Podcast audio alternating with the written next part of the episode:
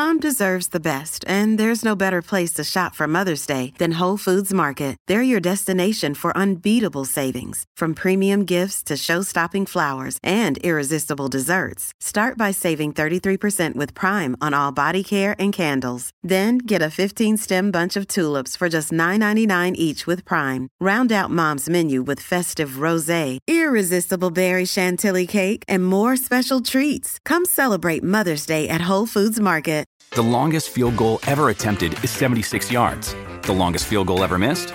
Also 76 yards. Why bring this up?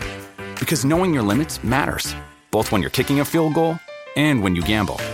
Betting more than you're comfortable with is like trying a 70 yard field goal. It probably won't go well. So set a limit when you gamble and stick to it. Want more helpful tips like this? Go to keepitfunohio.com for games, quizzes, and lots of ways to keep your gambling from getting out of hand. I wanted to know why some people who get COVID 19 get it so bad. I found out it may be because they have a high risk factor, such as heart disease, diabetes, being overweight, smoking, and asthma. Even if symptoms feel mild, these factors can increase your risk of COVID 19 turning severe. So if you're at high risk and test positive, there are things you can do, like asking your healthcare provider if an authorized oral treatment is right for you. Learn about an option at treatcovid19.com. This message is sponsored by Pfizer. Hey everyone! Hola a todos. This is Shahida. And this is Stephanie, and welcome back to another episode of Cuento Crimen Podcast.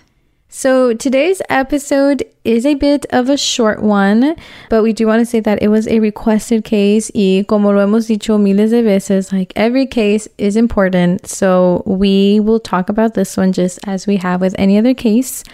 And in this case, it is about how a senseless act cost a woman's life. Yeah, and also this is a requested case, Yeah. so we wanted to talk about it here on Cuento Crimen. Okay, so I don't know if y'all are counting with us. Chances are probably not because who has the time?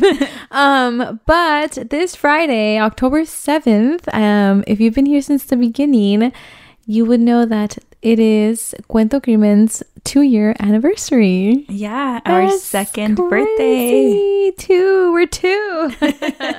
That's insane. I still remember taking like pictures when we launched yeah, back in 2020, COVID year. yeah. That's crazy. Only we started. No, I'm sure a lot of podcasts started COVID year. yeah, a lot of people started small Yeah. businesses that year. But it makes me happy because, you know, that means that like life slowed down because of quarantine and all that jazz. And then Mm-hmm. you had time to actually focus on what you wanted. Yeah, you know, try something new. Yes. And um, I don't know. I'm thankful that we gave this a chance. Yeah, especially like because we wanted to start a podcast way before COVID, way before the pandemic. We're talking about like college years. Y'all. Yeah, y- yeah. So the fact that like everything slowed down and uh, we had the chance to actually launch it and like stay consistent is insane. That's crazy. That means for two years, every Wednesday, you have had an episode. Honestly, I'm really proud to say that we Yeah. have not missed. One Wednesday. Yeah, That is crazy. We have had like colds. We even had COVID. We had a mm-hmm. baby. Mm-hmm. You know, we started working again. And then it's crazy. And here we are. yeah, But obviously, like, no podemos estar aquí sin ustedes. Entonces, también muchas gracias por todo el apoyo. Like, yeah. um, it's just amazing to watch, like, the podcast grow. It's it's it's unreal. It's yeah. It's yeah, we're so we're so thankful Mhm. to every one of you that listens every week. Mm-hmm. Um, the people who have tried to listen to us, and you know, if they didn't like us, that's fine. They tried Yeah. to like us or or give us a shot. So we're still thankful for every person who has listened to us. who clicks our little name. Yeah. Um. So yeah. And an extra big thank you to those who leave us reviews and a rating on Spotify, Apple Podcast. They mean a lot to us. Yeah. Um, it helps the podcast grow through the algorithm, you know? Um, so yeah. Yeah.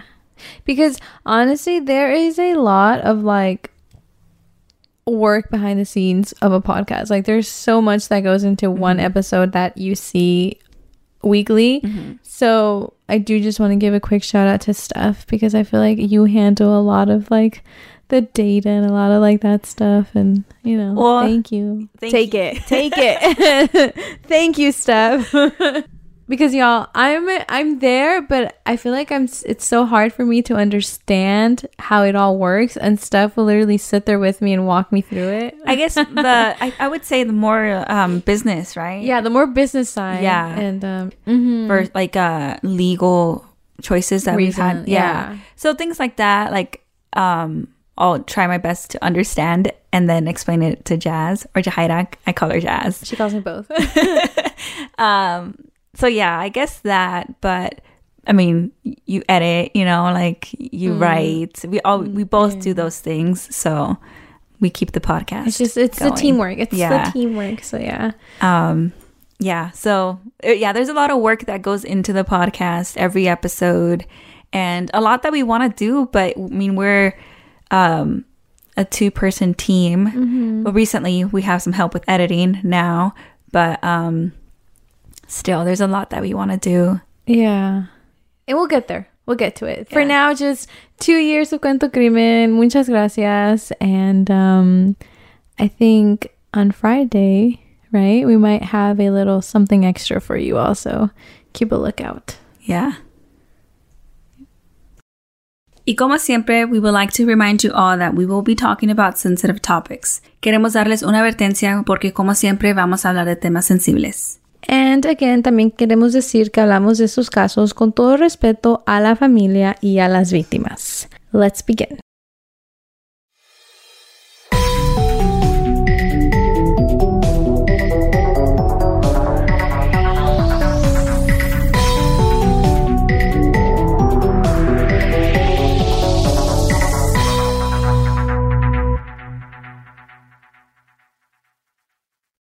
Hoy vamos a hablar de Brianna Kupfer, who was 24 and she was born and raised in Los Angeles, California.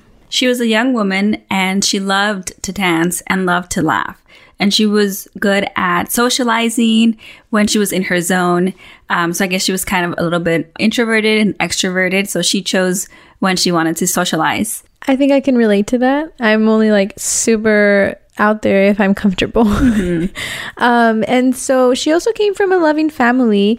Ella era uno de cuatro hijos de la familia, and she got along with all of them. So she came from like a very close knit family.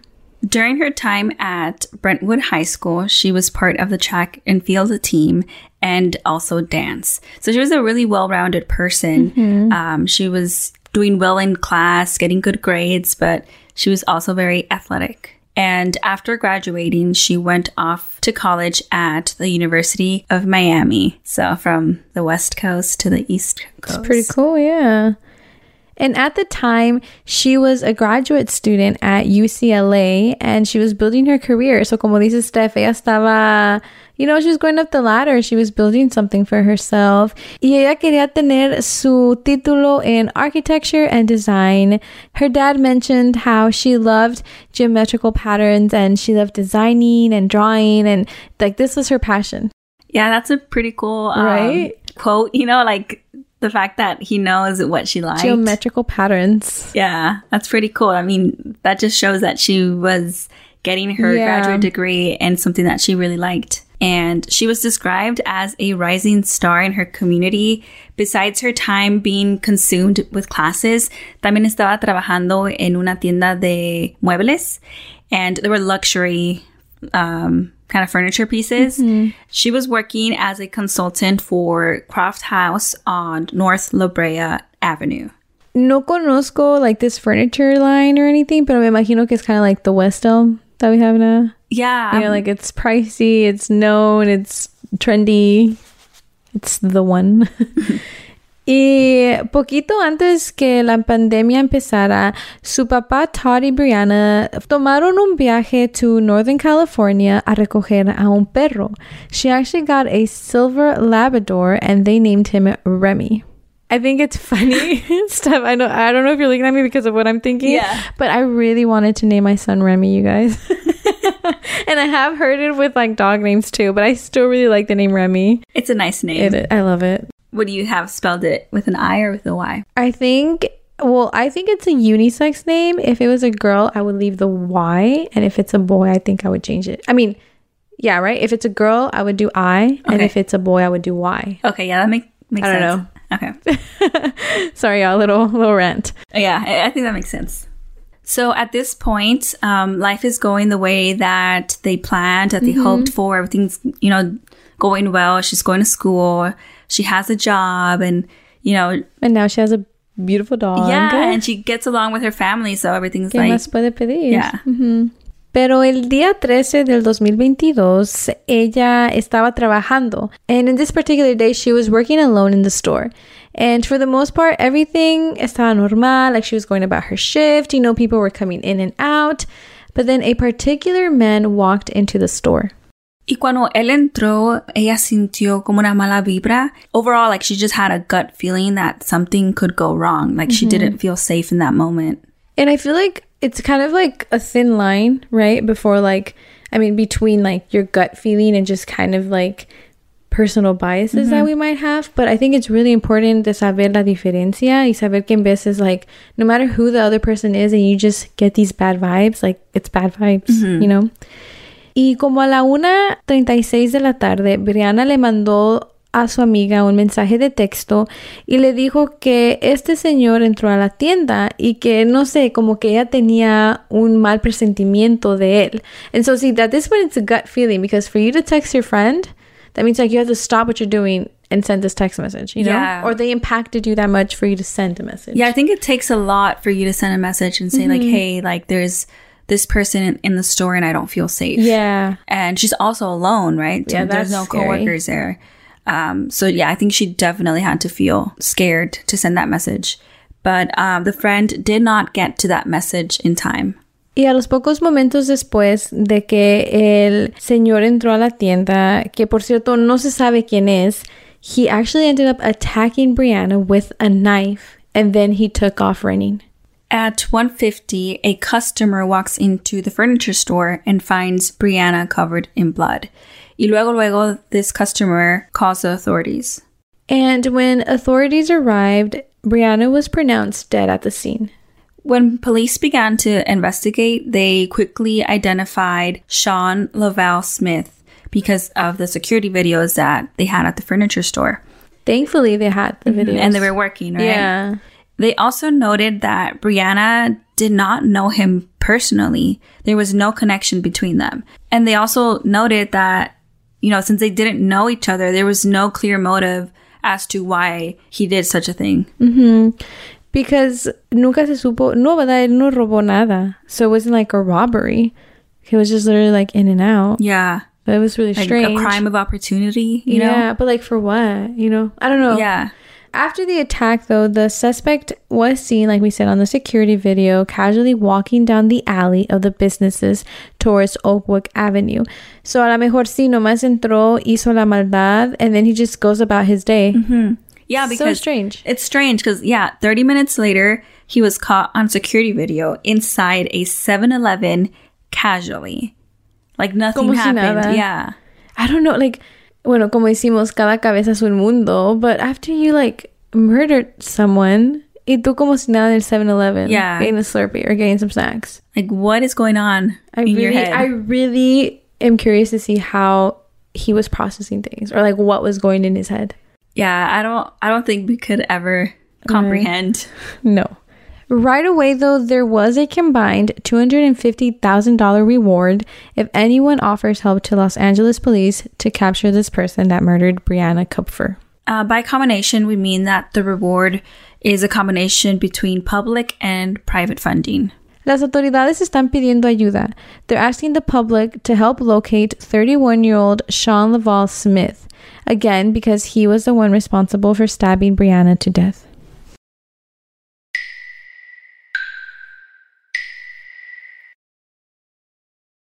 During the search for Sean, um, there were some statements that were made, and council Paul Koretz said, and I quote, We will find this vicious criminal. We will get him arrested, and we will prosecute to the fullest extent of the law. End quote. And I think, like, yeah, because he had no reason to go into the furniture store and, He didn't. and take her life. It was literally como dices tú, no había conexión entre los dos. So it's not like he was getting revenge. It's not like he was, you know, mm-hmm. anything, right? And then I just, I'm so unclear about the motive. Mm-hmm. Si quería robar la mueblería, ok, entiendo, lo tuvo que hacer para ganar el dinero, pero no se robó nada. He just left. He just left. And Or he like- just went about his day. Yeah, like if you want to take money, take the money, but don't hurt anyone. Right? Yeah. I don't know. It's very, it's very interesting, you know? Mm-hmm. So I don't know. That's just like, like you were saying, like a crime of opportunity, wrong place, wrong time. Like, you know, ¿quién, quién iba a pensar? They also said that Sean had been in Pasadena, Santa Monica, West Hollywood, and other locations around Southern California. At least that's what the police said. Mm-hmm. And at that point, um, it was believed that he was homeless and using public transportation to get around. My only question is I wonder if he did this to anyone else. But my inference is no, porque no habían otros crímenes conectados a él. Or at least not that we know of, right? Yeah. And I feel like he didn't really think much about th- this one specific that he did. Like he just acted upon it, but didn't really like plan it out. So I don't know. Maybe I just answered my own question. Sorry, that was me thinking out loud. Uh, but anyways, back to the case. So days later, a bartender was working at a restaurant in Pasadena, California. And they actually ended up recognizing Sean from the pictures that were all over the public. And this person called into the police and said, you know, that he found Sean.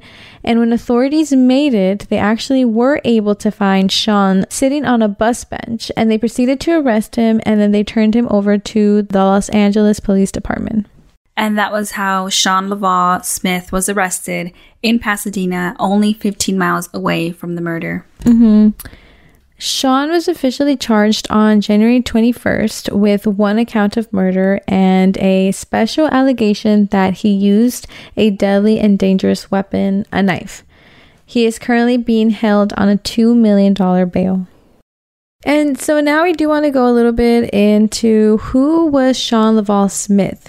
So, according to court records obtained by Eyewitness News, Sean was arrested nearly a dozen times in the beginning of 2010 in South Carolina. And he was also arrested in 2020 for a misdemeanor in Covina, California.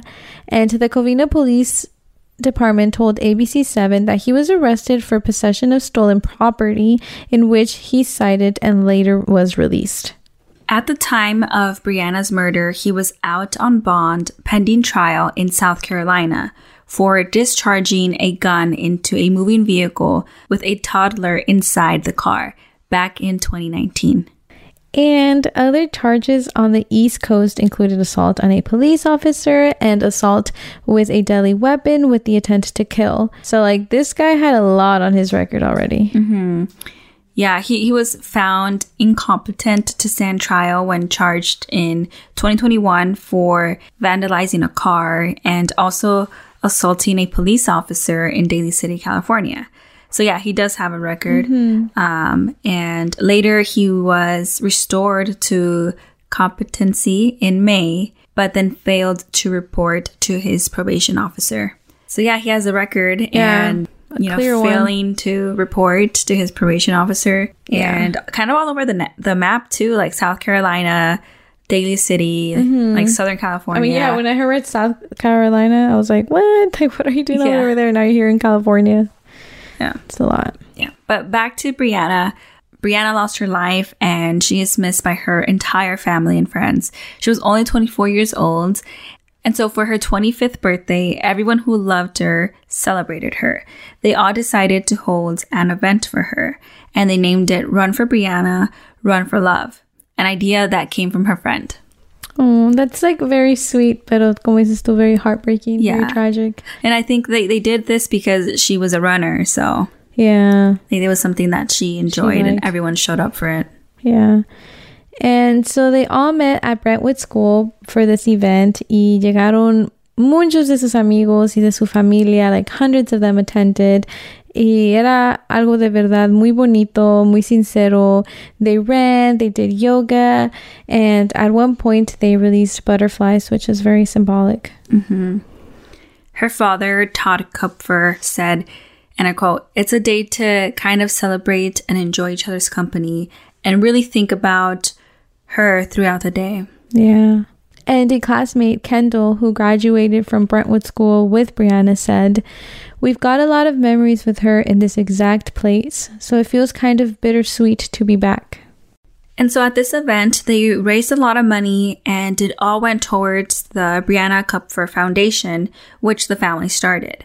And they said that they wanted to make more of Brianna's life in her memory and turn something so tragic to something that can help make the world a better place.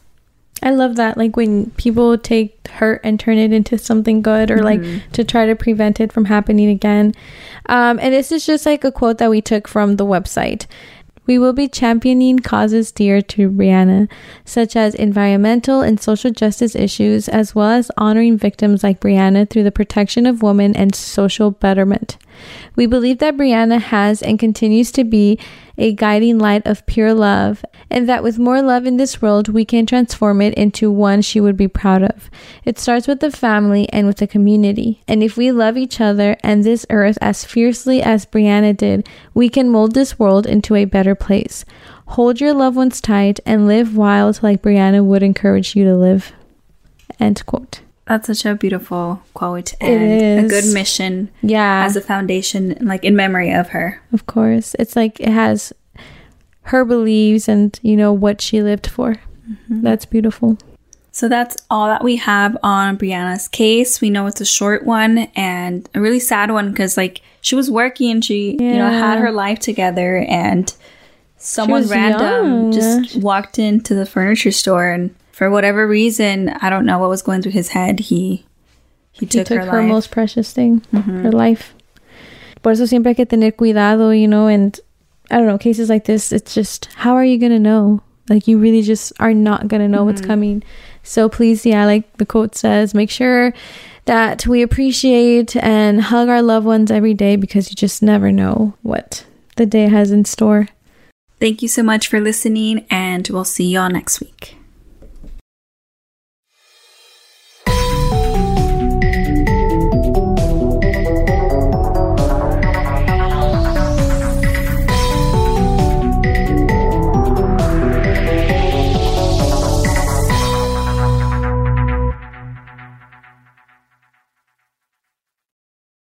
What's up, guys? This is the Unnoticed Podcast with your host George. and your host Ricardo, where we get straight into pop culture, true crime, conspiracies, and scary stories. making you feel like you're right in the room with your homies. And you can find the Unnoticed Podcast on all platforms. And with that being said, Welcome back to the spot. Don't make it hot, we love you. even if you love us or not. Ah. Hey guys, it is Ryan. I'm not sure if you know this about me, but I'm a bit of a fun fanatic when I can. I like to work, but I like fun too. It's a thing. And now the truth is out there. I can tell you about my favorite place to have fun Chumba Casino. They have hundreds of social casino style games to choose from, with new games released each week. You can play for free anytime, anywhere. And each day brings a new chance to collect daily bonuses. So join me in the fun. Sign up now at chumbacasino.com. No purchase necessary. Group. Void were prohibited by law. See terms and conditions. 18 plus.